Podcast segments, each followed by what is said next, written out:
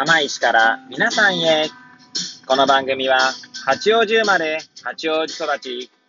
震災の前の年から釜石で働くポンコツの頭の中をゆるりと紹介していく、そんな番組です。はい、皆さんいかがお過ごしでしょうか？変な髪型をしたポンコツ薬剤師こと町田和俊でございます。というわけでですね、今日も気軽にゆるりとおしゃべりしていきたいと思いまーす。さてさて、今日は何の話をしよっかなーって感じなんですけれども、収録日時はですね、令和3年4月の8日木曜日、時刻は8時30分を回ったところでございます。いつものようにですね、この時間は、えー、AirPods をつけてですね、出勤中の車の中でですね、運転しながらお届けしております。はい。でですね、まあ、昨日、まあ、水曜日だったんですけれども、水曜日はですね、私、えー、毎週水曜日の、まあ、10時からですね、夜10時から、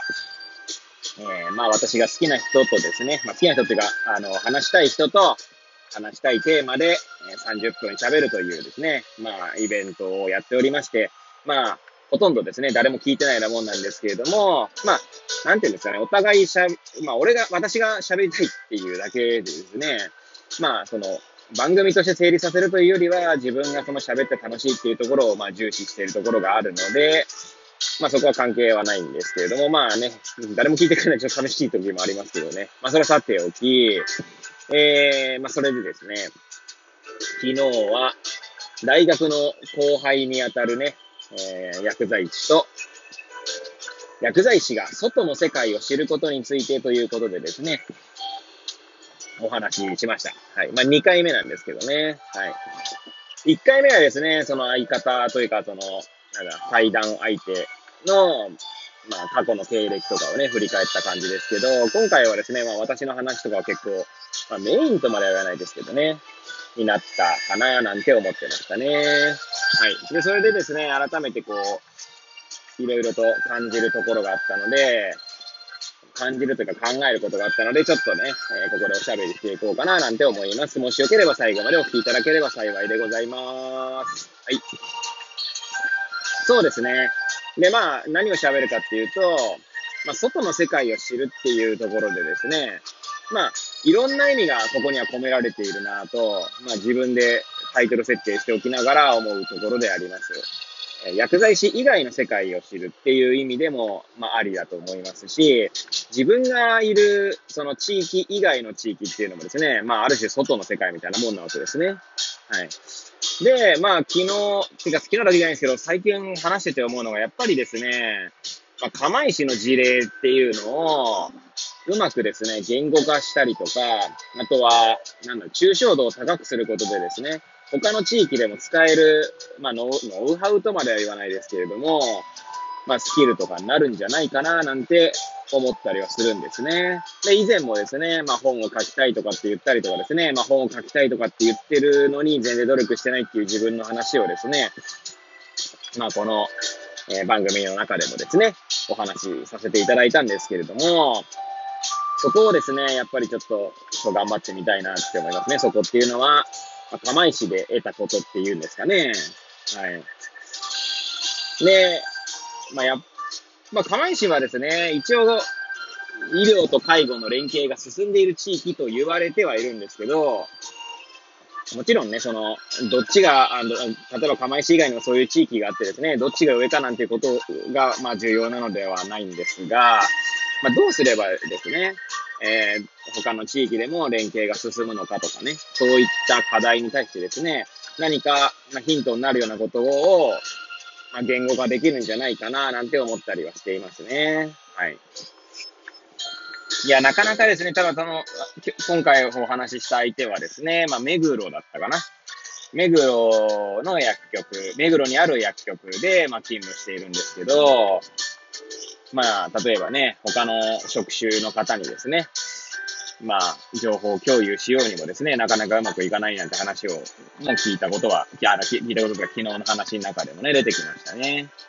まあ、釜石もですね、昔からその連携が進んでいたかっていうと、そういうわけでもなくって、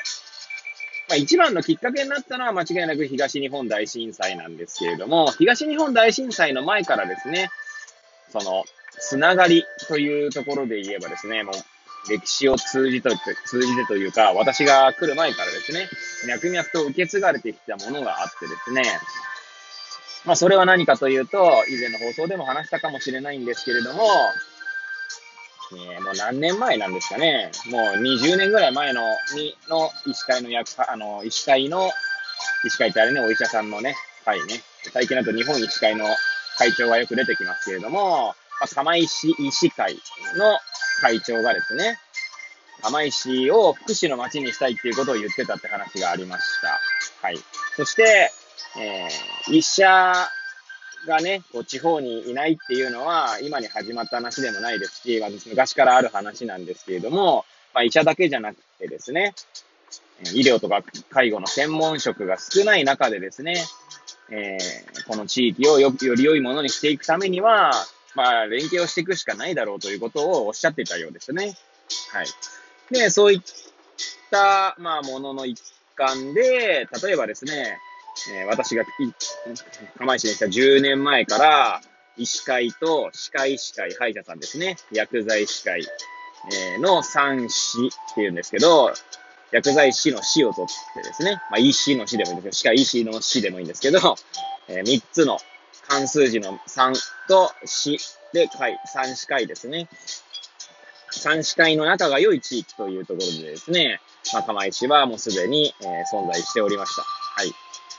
で、まあ、その中でもですね、でも連携が進んでいたかっていうとそうでもなくって、まあ、そこからですね、えー、時代をまた10年ぐらい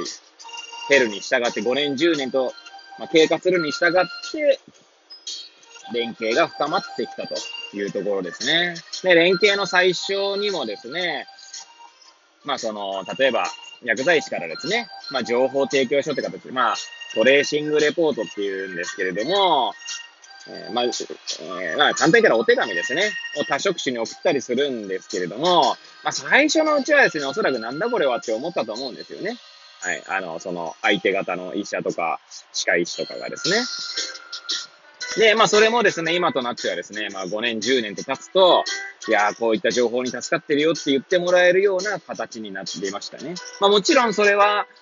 えー、緩い関係というか、緩いつながり、その、三司会の仲が良いという緩いつながりがあった上でのことではあると思うんですけど、まあ、それがなくてですね、どうなるかって話はまた別なんでしょうけれども、決して、ね、すぐその連携が深まったかっていうとそうではなくて、まあ、ローマは一にしてにしてならずって言いますけれども、まあ、時代をね、あの、時代を経て、その積み重ねていくものがあって初めて、えそういった成果が出てきたというところがありますね。そういう意味で言うと、やはり歴史を知るっていうところが、歴史を知る、そして、えー、自分たちはですね、その歴史の一つ、一つの、まあ、時代を生きているに過ぎないというところを意識するかしないかっていうのは大事なのかな、なんて思う、私は思ってますね。まあ、釜石で働くですね、えー、専門職が全員歴史を意識しているかというと、そうではないとは思うんですけれども、まあ、この、